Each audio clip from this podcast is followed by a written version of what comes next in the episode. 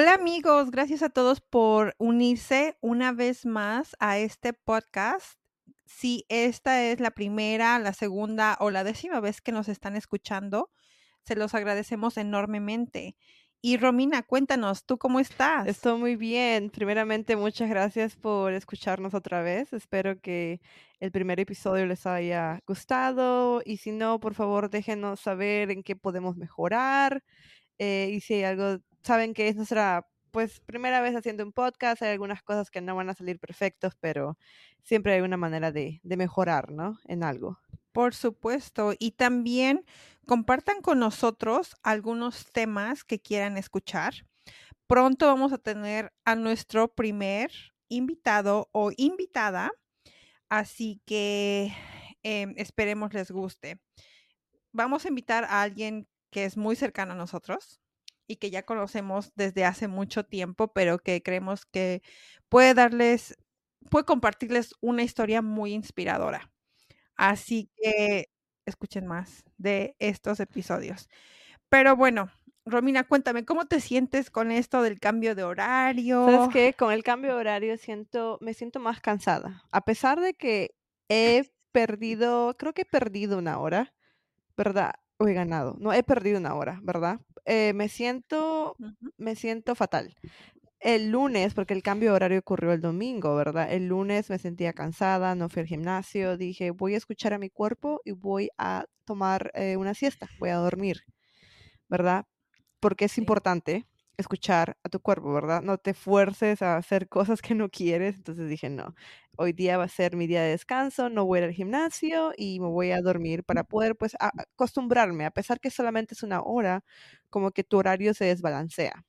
¿no? Siempre cuesta al comienzo cuando ocurre esto del cambio de horario. No sé si te pasa si lo mismo o no. Sí, definitivamente. Y bueno, para todos aquellos que no estén tan familiarizados con el norte de Estados Unidos, eh, todo lo que es la temporada de invierno, a las 4 de la tarde ya está completamente oscuro.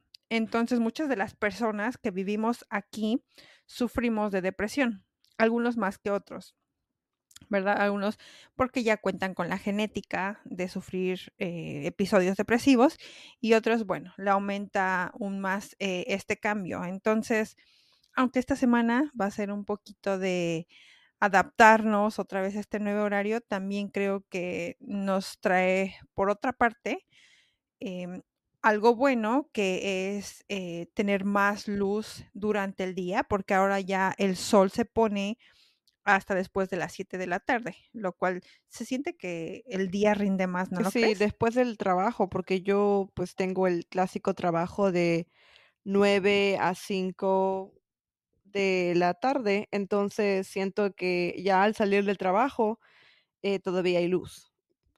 Cuando de antes era pues que salía del trabajo y todavía estaba de noche. Exactamente, sí. Eh, creo que todos pasamos por, por estos episodios, pero bueno, hay otros episodios en la vida que pasamos donde no son depresivos, pero sí son em, episodios que sentimos que no somos lo suficiente o que podemos dar mejor, de hacer algo mejor por, nosotros o, dar algo mejor hacia los La verdad, eh, sé, yo siento que sé de qué episodios hablas, ¿verdad? A veces uno, uno siente de que no está haciendo lo suficiente, ¿no? Y eso a veces pasa en el entorno laboral, y ese es nuestro, pues lo que queremos hablarles el día de hoy, que mucha gente no reconoce o no sabe lo que es, pero cuando escuchan del tema dicen, ¿sabes qué? Esa persona soy yo, eso es exactamente como me siento,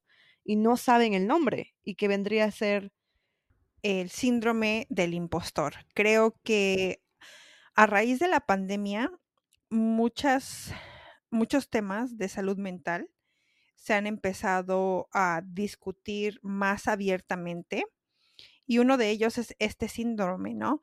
Que puede suceder tanto a niños como a adultos, como a personas aún más mayores. Y es un trastorno psicológico que nos hace sentirnos no dignos de los éxitos que Yo tenemos. siento que está, está ligado mucho a tu autoestima, ¿verdad? O realmente a veces hay situaciones que pues a todo el mundo le pasa, ¿no? De que a pesar que estás haciendo bien las cosas, sientes realmente de que, de que no lo estás. O sea, pones esta mentalidad, o de alguna manera u otra nace esta inseguridad en ti de que no, no estás haciéndolo bien. ¿verdad? O algo más te falta y por eso, un ejemplo, ¿no? En el trabajo no te promueven, que es por eso. Pero yo siento más que todo, como dijo, como dije antes, eh, suele afectar más, pues, en el ámbito, en el ámbito laboral, pero afecta, pues, a mujeres y a hombres. Tal vez podría decir como mujer tengo mis experiencias más basadas en mujeres, ¿no? Y todo esto que yo siento es más como pues relacionado a eso, ¿no? En mi trabajo. Pues sí, y aunque no lo creas, hay estudios que demuestran que este síndrome, el síndrome del impostor, suele afectar más a las mujeres que a los hombres. Y esto es por cuestión de eh, la inequidad que aún se enfrenta en el mundo laboral em, en, en estas fechas. Aunque vemos que poco a poco este número está bajando, lo cual pues es una buena noticia para todos, ¿no? Pero como mencionabas, en nuestra carrera profesional solemos sentirnos no capaces o solemos eh, pensar que los éxitos que alcanzamos no los merecemos, que solamente fue cuestión de suerte y que pueden desaparecer en cualquier momento. Y tú me has contado ah, en alguna ocasión algo que, que te sucedió e- en el trabajo, ¿no? Cuando te eh, postulaste para subir de puesto dentro de tu compañía y eso fue aceptado.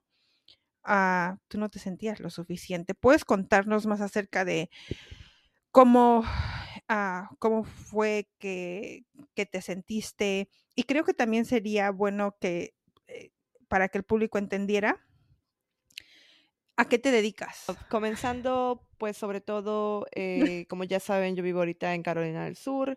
eh, trabajo para una industria que pues el 90% de las personas que están en esta industria son hombres. Ah, solamente es la industria de ¿Qué power industria es? tools, que vendría a ser de herramientas de uso con batería, que pues está más enfocado a lo que es la construcción, ah, ¿verdad? Esa es la principal personas que nosotros vendemos nuestro producto. Son personas que pues dueños de casa que quieren construir algo, quieren arreglar, más que todo nos enfocamos en eso con mi marca, pero vendemos productos para todo ese tipo de cosas relacionadas a la construcción, al DIY, todo eso. Entonces, como es entendible, la mayoría de personas que trabajan en este ámbito son hombres, ¿verdad? Y hay un poco, un pequeño porcentaje somos, somos mujeres, ¿verdad? Eh, tengo la suerte de que mi jef, tengo mi jefa que es mujer y pues ah, se ha visto más que todo que ella le va muy bien el trabajo, no, ella no tiene miedo a hablar, no tiene miedo a decir las cosas, a pesar de que está rodeado con puras personas que están en leadership, ¿no? Que son todos hombres. Am, bueno, en ese trabajo, más que todo cuando comencé, sentí, ah, sentí pues como todo trabajo, al comienzo tú no sabes realmente lo que tienes que hacer, siempre estás preguntando, estás aprendiendo, ¿verdad? Aprendes al comienzo. Pero después ya de un cierto tiempo comencé a sentir de que pues no iba, todo el aprendizaje no iba a ser suficiente para, para que yo me puedan, como para que me puedan promover, ¿verdad? Yo sentía de que no sabía todo, que no le estaba ayudando a mi jefa lo necesario. Y esto es gracioso porque a pesar de que yo me sentía de esta manera, cada vez que yo tenía una meeting o una reunión con ella, ella me decía, estás haciendo todo bien, estás acostumbrándote aquí rápido a pesar que no tienes a tu familia aquí, porque ella entiende eso. Me dice, estás eh, comunicándote bien con las personas, a pesar que el inglés no es tu primer idioma, ¿verdad? La cultura, o sea, ella siempre preocupada por mí, para ver cómo hacía, ¿no? Y siempre pues me elogiaba en, en el trabajo que yo hacía, ¿no? Que tenía buena comunicación con las demás personas, me llevaba bien con todos, el trabajo que yo daba, bueno, que doy, es, es bueno, ¿no? Siempre estoy como el tope de todo. Pero a pesar de todo esto, yo decía, no me van a promover. yo no, o sea, no soy suficiente y si me van a promover es porque necesitan promover a alguien que es latino. O sea, estos pensamientos negativos simplemente llegaban a mí, ¿verdad? Decía, si me promueven es porque simplemente necesitan, pues, su, soy, como le dicen, un diversity hire, ¿no? Me, me contrataron porque diversidad. Entonces, todos estos pensamientos negativos, y no sé si tú te has sentido así de esa manera también en algún momento de tu vida. Creo que todos hemos pasado por esta situación y eh, quería destacar que este síndrome no es exclusivo de personas con baja autoestima o falta de confianza. Yo, conociendo a Romina, Romina es una persona que tiene la autoestima súper alta. En inglés dice, cuando ella entra a un cuarto, she owns the room. Eh, tiene mucha presencia y, o sea, quiero que sepan que todos en algún momento pasamos por esto, no nos sentimos merecedores de nuestros logros pero bueno, al final, ¿qué pasó, Pues al final el momento de que me promoviera, me promovieran llegó, ¿verdad? Y yo como que la confianza que tengo con mi jefa es muy buena, que pues al final había momentos en de que cuando ella me iba a promover, antes que pasara todo esto en la reunión, yo le dije, ¿sabes qué? Yo estoy trabajando en esto, esto, dime por favor si hay algo que yo tengo que cambiar, qué tengo que hacer para que me promuevan, ¿no? Y ella me dijo, ¿sabes qué? Esta reunión es para decirte que te vamos a promover que este, has hecho un buen trabajo y me dice, y deja, deja de tener ese miedo de que te van a, que no eres suficiente o que no, no necesariamente me dijo eso, pero diciendo como que deja de tener ese pensamiento que no estás haciendo las cosas bien, porque si hubiera algo así, yo sería la primera que te diría, estás fracasada, no me estás entregando las cosas a tiempo, no estás eh, performing muy bien, ¿sabes? Pero todo está bien. entonces, eh, ahí fue, fue donde me di cuenta, ¿no? Que realmente estos pensamientos vienen de la nada o no, tal vez no de la nada, pero vienen de mí misma, de mis inseguridades, ¿no? Que nacen tal vez porque por otras cosas, ¿no? Que de repente, la, como dicen, la gente te puede decir, eres maravillosa, eres muy inteligente en esto, pero si tú no lo notas en ti misma y tú no lo asumes o tú no te dices a ti misma, ¿sabes qué? Si lo puedes hacer, tú no lo vas a ver, ¿verdad? No importa lo que los demás te digan, tú no lo vas a ver. Entonces, solamente quiero que sepan de que si se sienten así, ahorita ustedes puede ser su trabajo o en otra, o en la educación, ¿verdad? Porque no solamente es relacionado al trabajo, también puede ser tu educación. Estás estudiando. O puede ser que no te sientes que eres eh, la mejor madre, el mejor padre, la mejor pareja, el mejor hijo, la mejor hija. Exactos. Muchas veces pensamos que es eso, ¿no? Y es, es muy chistoso porque estaba leyendo un artículo donde mencionaba a dos personas que creo que todos estamos muy familiarizados con ellos, que han sufrido de este síndrome. Y uno de ellos es Albert Einstein. Eh, ¿Quién no conoce a Albert Einstein? Ha venido a, eh, revolucionar el mundo, ¿no? Y él sufría de, de, de este síndrome.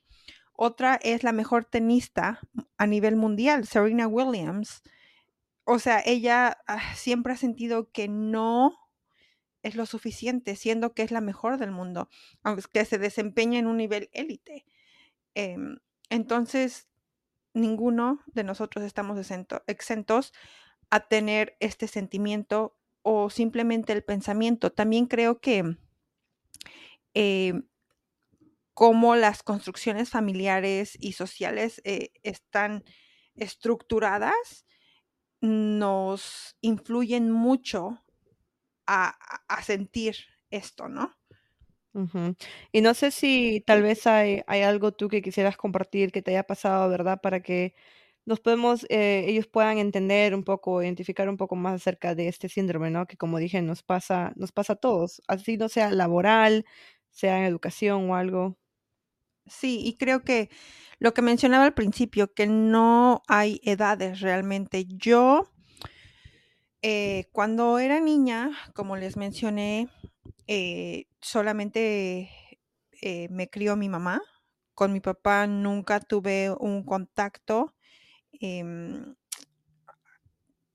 hasta que tenía casi 12 años, por ahí así.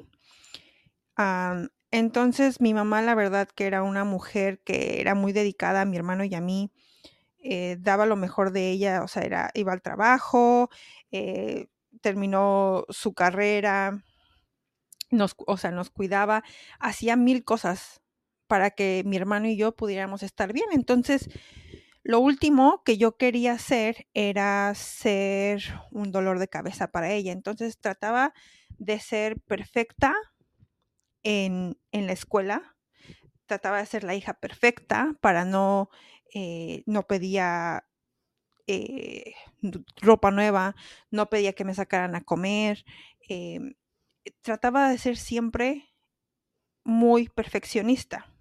Aún con mi hermano, eh, yo le decía, o sea, mi hermano se llama Sergio, le decía, Sergio, tu ropa tiene que estar acomodada a la perfección, tiene que ir por colores, tiene que, todo lo quería perfecto. Entonces era una autoexigencia excesiva. Y la verdad es que no sabía que me causaba tanto daño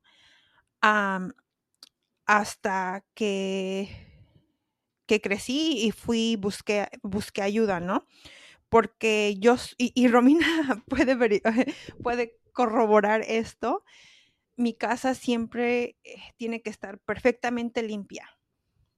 Mi closet tiene que estar perfectamente ordenado. Lo que como todo lo planeo muy, pero muy detalladamente. Pero uh -huh. esta es una auto autoexigencia excesiva que no me está ayudando y aún así siento que no estoy haciendo lo suficiente, que no me organizo lo suficientemente bien. Yo sentía como niña. Y eso, lo siento, eso siento que todo lo que estás ahorita tú escribiendo son cosas que uno tiene que tomar en consideración cuando quieres identificar, ¿no? Que tienes el síndrome del impostor.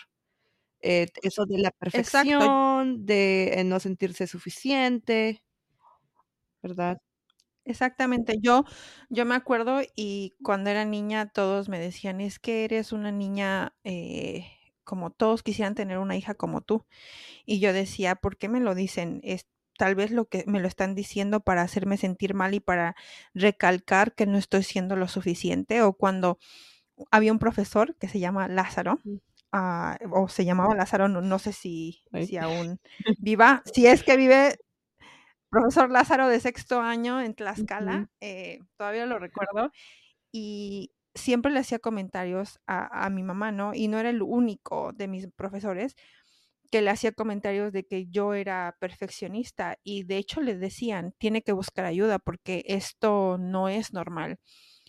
Y cuando ellos decían eso, yo decía, o sea, ellos están diciendo que busque ayuda porque no estoy haciendo lo suficiente, tengo que dar aún mejor de uh -huh. mí. Y, y bueno, hasta ahora a veces llega a pasar en el trabajo que igual como tú estoy en una he estado en una industria antes eh, que era de brokerage y consultoría dominada por hombres. Y yo decía sabes qué o sea son hombres americanos blancos y yo como dices no latina eh, con no inglés siendo mi primer idioma, no haber ido a una de las escuelas top de, del país, una buena universidad sí, pero no una top, pues tal vez no sea capaz de, de poder lograr lo que ellos son.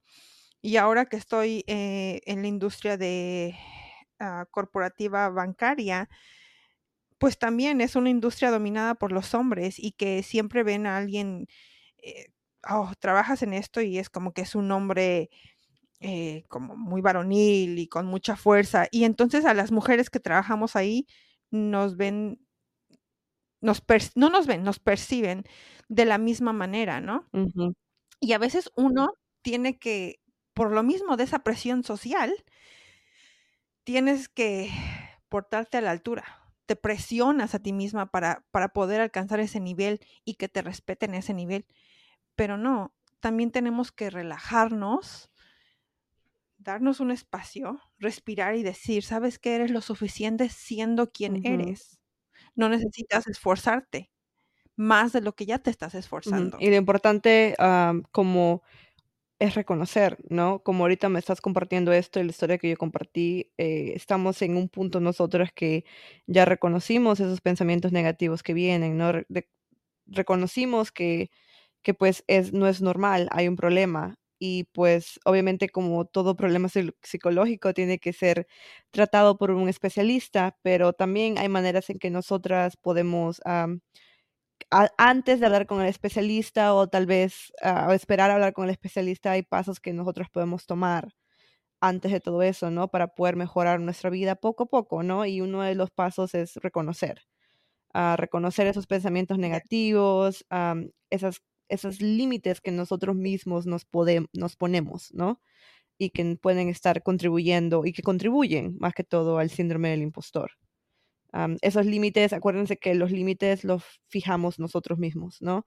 En cualquier ámbito de nuestra vida, nosotros decidimos, nosotros somos las personas que eh, creo que lo dicen muchas veces, tomamos el control de nuestra vida, ¿no? Tomamos el control de lo, de lo que pensamos. Am, esos pensamientos negativos, tratar de alejarlos, de, de cambiarlos por pensamientos positivos, ¿no? O tratar de, simplemente alejarlos si no somos ah, lo suficientemente fuertes. Exactamente. Y creo que algo que me ha ayudado mucho, como tú dices, es primero reconocer, cuestionar por qué estoy teniendo esos pensamientos o creencias limitantes de mí misma, a- aun cuando tenemos una autoestima relativamente buena.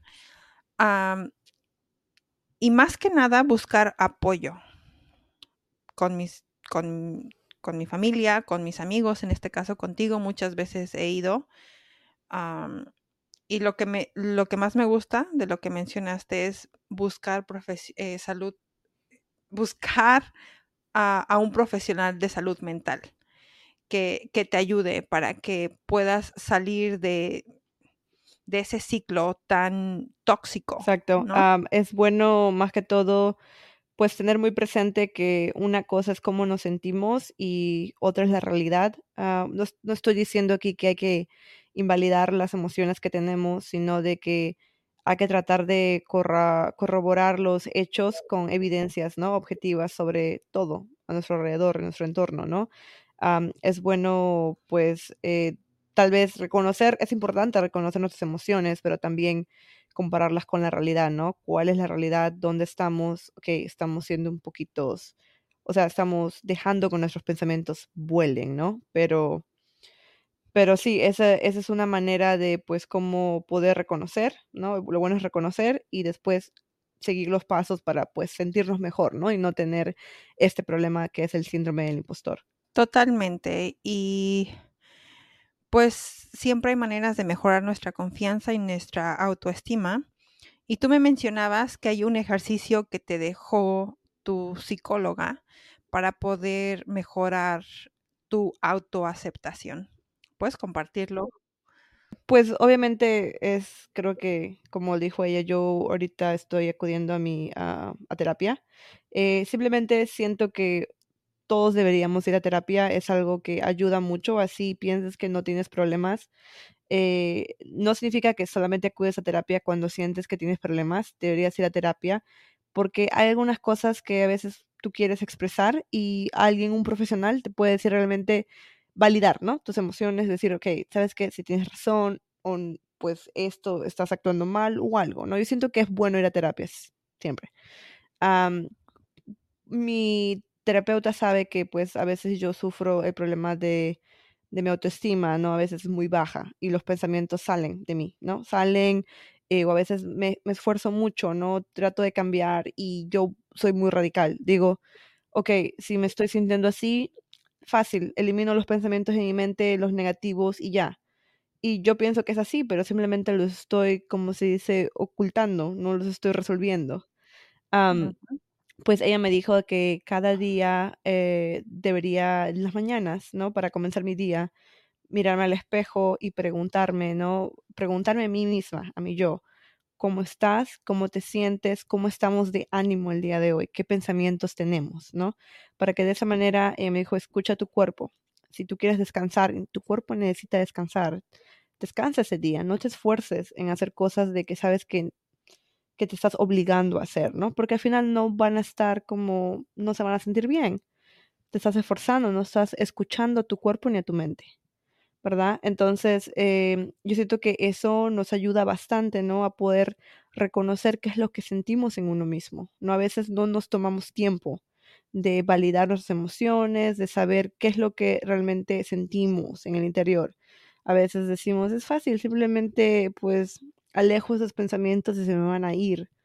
no, o sea, yo recomiendo mucho que, que, pues hagan este ejercicio, ¿no? Y yo sé también que tu terapeuta te dejó algo similar o te compartió algo similar Así también. es, y yo también comencé a ver a mi terapeuta específicamente por eso, ¿no? Por ser tan perfeccionista, porque me estaba eh, influyendo negativamente en mis relaciones em, sociales, en mis relaciones aún con, al tratar de buscar una pareja, y sabía que eso me estaba limitando en otras partes de mi vida. Estaba de cierta manera ganando fuerza en, una parte, pero limitándome en, en, otra.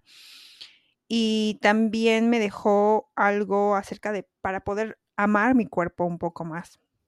Y es que cada mañana después de salir de la ducha, eh, me viera en el espejo, completamente desnuda, y con mis manos pusiera besos a distintas partes de mi cuerpo, a mis ojos y los dijera que los amaba, a mis rodillas y las dijera que las amaba y a mis piernas que les dijera que las amaba porque por ellas podía caminar y a mis orejas porque puedo escuchar y a mi cabello porque puedo sentir la brisa. Entonces creo que siempre hay que que trabajar en esa, en esa confianza, ¿no? E, y es como podemos prevenir este síndrome del, futuro, eh, del impostor en un futuro, ¿no?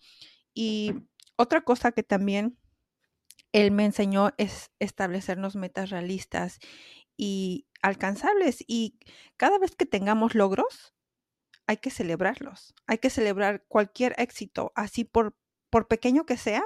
Es muy bueno. A veces con mi mamá somos de que, oye, no sé, fue una semana donde me sentí mucho mejor en el trabajo que las últimas dos semanas. Pues hay que celebrar eso, ¿sabes? Que vamos, a, no sé, a comernos unos tacos y, celebrar, vamos a comernos esos tacos en honor a que fue una buena manera correcta de celebrar.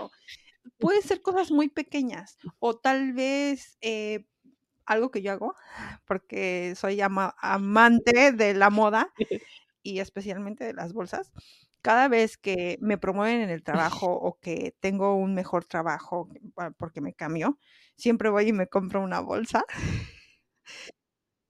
Solamente para que sepan, tiene 20 bolsas ya. Entonces, 20 bolsas representan sus logros. Sí, pero, o sea, parece una cosa insignificante, pero es algo de premiarte a ti mismo y decir, sabes que lo lograste sí lo vales y te lo están dando es por algo, porque las personas no te van a decir las cosas solamente porque eres bonita, no te van a dar un trabajo solo porque estás bonita, o sea, es porque también tienes cerebro y porque tienes la capacidad de poder ser parte de esa industria, de poder afrontar el trabajo que te están poniendo. Eh, si Dios te está dando la oportunidad de ser madre o de no serlo, como sea, es porque tú puedes afrontar esa situación. Cualquier situación que pasemos en nuestra vida es porque la podemos afrontar. No es cuestión de suerte. Sí, muchas veces estamos en el lugar correcto y sucede y hay que aprovechar la oportunidad que se nos está dando. Pero al final es por nuestros, por, nosotros mismos, por nuestras habilidades. Y claro, por la exactamente. Y bueno, eh, como recapitulación de todo esto, eh, queremos decirle que si un día ustedes se sienten que no son lo suficiente, que se acuerden que realmente lo son y que tal vez hoy no sea el mejor día de sus vidas. Y está bien, aprendan a escuchar su cuerpo, como dice Romina. Tal vez si tienen que llorar, pongan un playlist de la música más triste que tengan, lloren, pero mañana se levantan y, lo hacen con más fuerza y, aprendan a valorarse a sí mismos. Y recuerden que, pues, si te sientes identificado con este, pues, con este tema del síndrome, con este síndrome del impostor, solo acuérdate que si lo tienes, acuérdate que eres valioso, eres perfecto. ¿Por qué? Porque al tener ese síndrome te das cuenta que, que realmente te esfuerzas mucho en tu vida, te esfuerzas mucho en todos los ámbitos, estás dándole más. Tú no lo reconoces, pero las otras personas lo hacen. Entonces, eres mucho más valioso porque tienes este síndrome que realmente te hace hacer las cosas mucho mejor, te hace esforzarse más, ¿verdad? Y aparte esos pensamientos negativos, busca ayuda.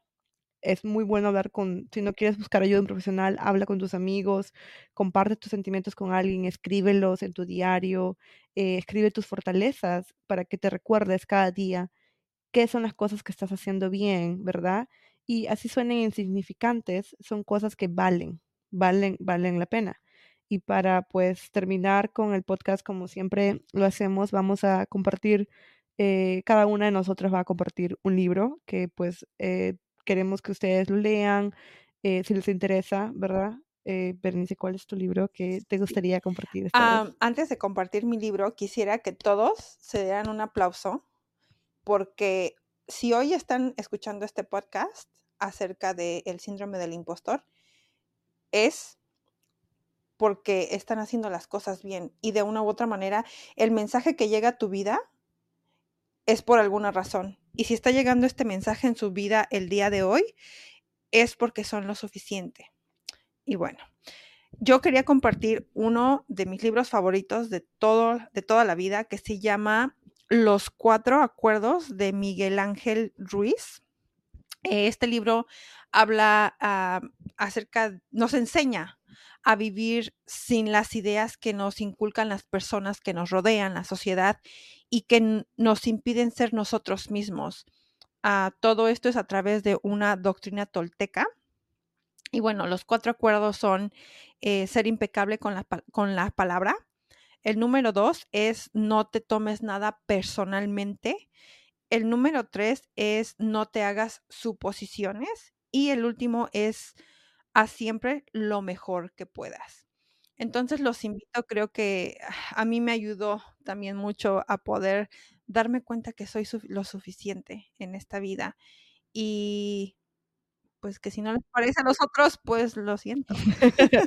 pues mi libro es un poco más, uh, más técnico, más yo siento que pues mi libro lo podrían leer primero y después el de el que Bernice acaba de recomendar, pero el mío es un poquito más, se llama, es el síndrome del impostor uh, de Sandy Mann. Eh, explora más las causas ¿no? del síndrome, por qué se da, eh, cómo nos puede afectar, eh, y pues no solamente lo habla en el ámbito profesional, sino también en relaciones sociales, pues como dijo Berenice antes, ¿no? Como madres y padres, este libro habla acerca de eso, ¿no? Y hay estudios basados en esos también.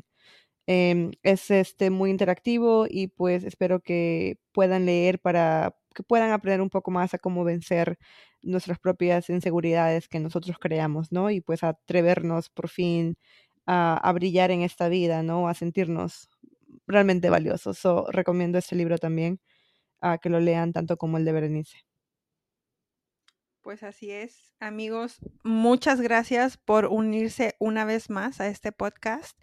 Quiero que sepan que los apreciamos y desde donde quiera que nos estén escuchando, les mandamos un No se olviden abrazo. seguirnos en nuestras redes sociales. Tenemos Instagram hasta ahora. Eh, sería vida.intercambio. En Instagram nos encuentran así y nos pueden escuchar en las redes en Spotify y nos pueden escuchar en nuestro RSS feed también. Así que cuídense, que tengan un gran día y que mañana sea aún mejor. Nos vemos. Bye.